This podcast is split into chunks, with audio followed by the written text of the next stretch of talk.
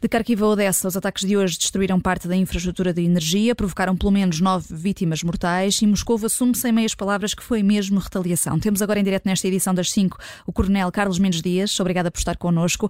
Eh, olhando para as consequências, a Rússia foi bem sucedida ou uma retaliação em massa poderia ter tido até efeitos ainda mais gravosos? Uh, duas dimensões. Em primeiro lugar, obviamente que a palavra retaliação cheira a justificação. E, e na nossa mente surge sempre aquilo.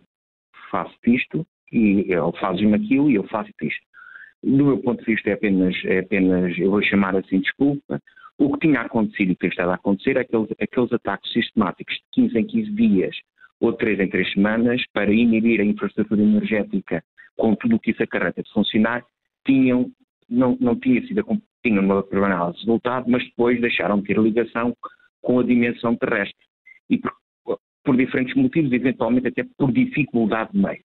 E o que aconteceu, objetivamente, foi aproveitar desta oportunidade, porque na componente terrestre está-se a mexer para reforçar a inibição dessas infra infraestruturas e, obviamente, causar incertezas, porque se repararmos no espaço de batalha, não conseguimos tirar uma conclusão sobre onde ou o que fazer ou o que vamos fazer em todo o espaço de batalha.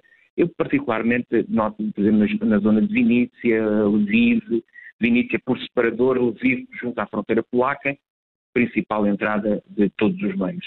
Uh, de, de, resto, esta lógica da aliás, não faço parte das justificações, embora possa aqui haver uma pontuada de vingança, mas não é isso que faz a guerra, portanto, estou mexendo no espírito de quem apoia a Ucrânia. Uhum. Uh, uh, Coronel Carlos Mendes Dias, hoje os serviços secretos da Lituânia apresentaram uma análise que tem interesse para o horizonte da guerra, para aquilo que podemos perspectivar, pelo menos. A Rússia tem recursos suficientes para continuar a guerra durante dois anos, é o que dizem este, estes dados dos serviços secretos da Lituânia, e tem uh, recursos suficientes para continuar com a intensidade atual. o que, é que podemos perspectivar? De, dependerá sempre também do apoio que a Rússia tiver de países como o Irão e a Coreia do Norte? São duas dimensões.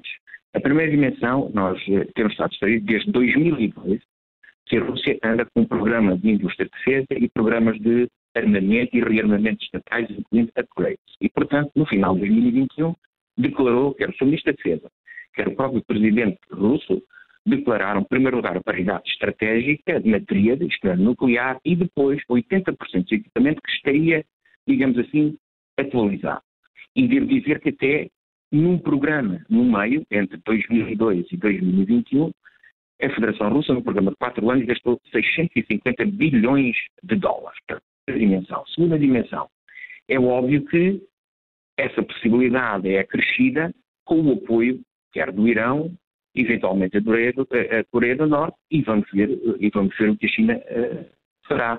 Agora, o que nós não podemos é e peço desculpa pela simplicidade da palavra, naquela, naquela, eu vou chamar, naquela ideia ou naquela ladainha de que está constantemente, está constantemente com dificuldade de recursos, dificuldade de pessoas, porque assim, não dizendo o que me parece que é verdade, não estamos a conseguir enfrentar o problema como deve ser. Aliás, só uma elite de pessoas saberão e nós vamos mantendo na ignorância. E isto não pode ser, porque as opiniões públicas não conseguem mobilizar mais.